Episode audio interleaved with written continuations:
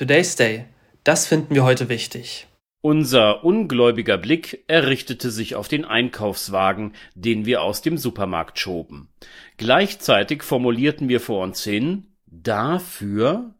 In diesem Moment wurde mir etwas bewusst, was anderen Menschen schon längst aufgefallen war. Güter des täglichen Bedarfs kosten erstaunlich viel Geld.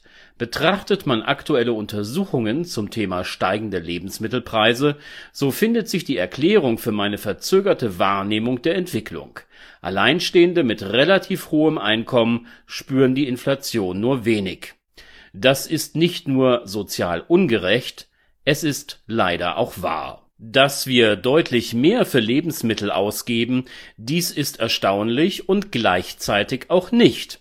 Überraschend, weil die Inflationsrate im März mit 7,4 Prozent im Vergleich zu der Zeit davor deutlich gefallen ist.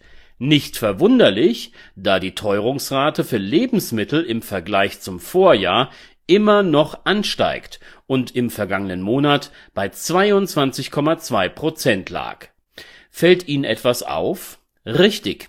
Die Inflationsrate der Waren, die wir aus dem Supermarkt holen, ist dreimal so hoch wie der Preisanstieg in der gesamten Volkswirtschaft. Woran liegt das? Gerne nennt man die Rohstoffpreise. Nein, die haben sich längst wieder normalisiert. Dann sind es vielleicht die Betriebskosten im Lebensmittelhandel. Das stimmt, ist aber nur ein Teil der Wahrheit. Die Preiserhöhungen haben ihren Ursprung tatsächlich bei den Herstellern, denen es vor allem darum geht, Gewinne zu realisieren. Arbeitsergebnisse der Forschungsabteilung der Allianz Trade zeigen eindeutig in diese Richtung. Der Wunsch nach höheren Einnahmen scheint demnach verantwortlich zu sein für ein Drittel der Preissteigerungen. Sprechen wir über die Folgen Während gut verdienende Alleinstehende die Teuerungen kaum wahrnehmen, trifft es andere umso mehr, am meisten Paare mit zwei Kindern und einem Einkommen zwischen 2.000 und 2.600 Euro.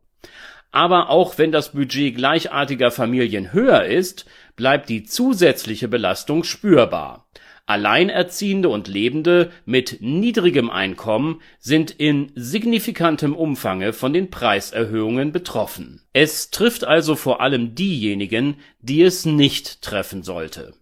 Und wenn nichts mehr geht, dann bleiben nur noch die Tafeln, um die Grundversorgung sicherzustellen. Menschen, die für ihre mitunter harte körperliche und anstrengende Arbeit wenig Geld erhalten, sie geraten durch die aktuelle Entwicklung in besondere Schwierigkeiten, die jenseits der Zumutbarkeitsgrenze liegen. Das scheint die Lebensmittelhersteller nicht zu kümmern. Egal ist ihnen sicher auch, dass durch ihre Preistreiberei der Konsum anderer Güter reduziert wird und so ein gesamtwirtschaftlicher Schaden entsteht was kann die Politik tun? Die Verbraucherzentrale hat eine Liste mit Forderungen formuliert. Das Bürgergeld ist deutlich anzuheben Menschen mit niedrigem Einkommen sollen Sonderzahlungen erhalten. Die Beiträge für Gemeinschaftsverpflegungsangebote sind zu reduzieren.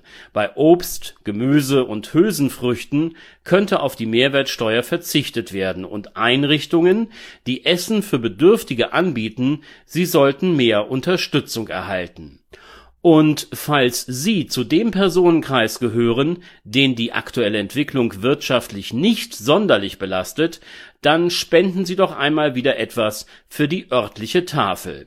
Eine gut funktionierende Gesellschaft bedarf der Solidarität.